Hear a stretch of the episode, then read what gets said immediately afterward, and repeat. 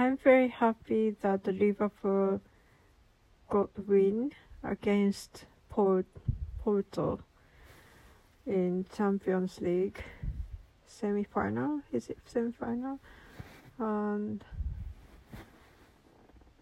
but um, I read uh, Manchester City was beaten by Tottenham Hotspur, that was good news. But the bad news is uh, Harry Kane got injury, but I think they will have another match in Premier League again, isn't it? So I was I expected that uh, Spurs get win against City, um, but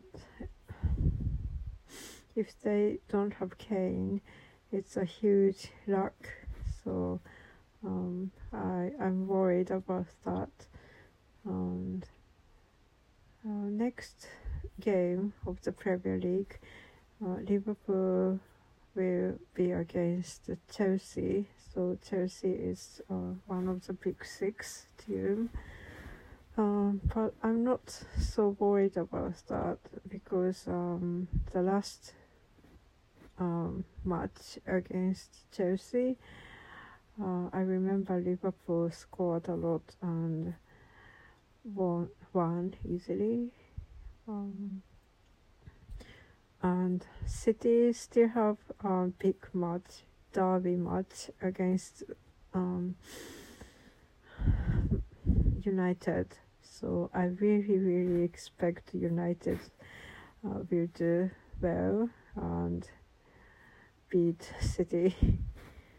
Um,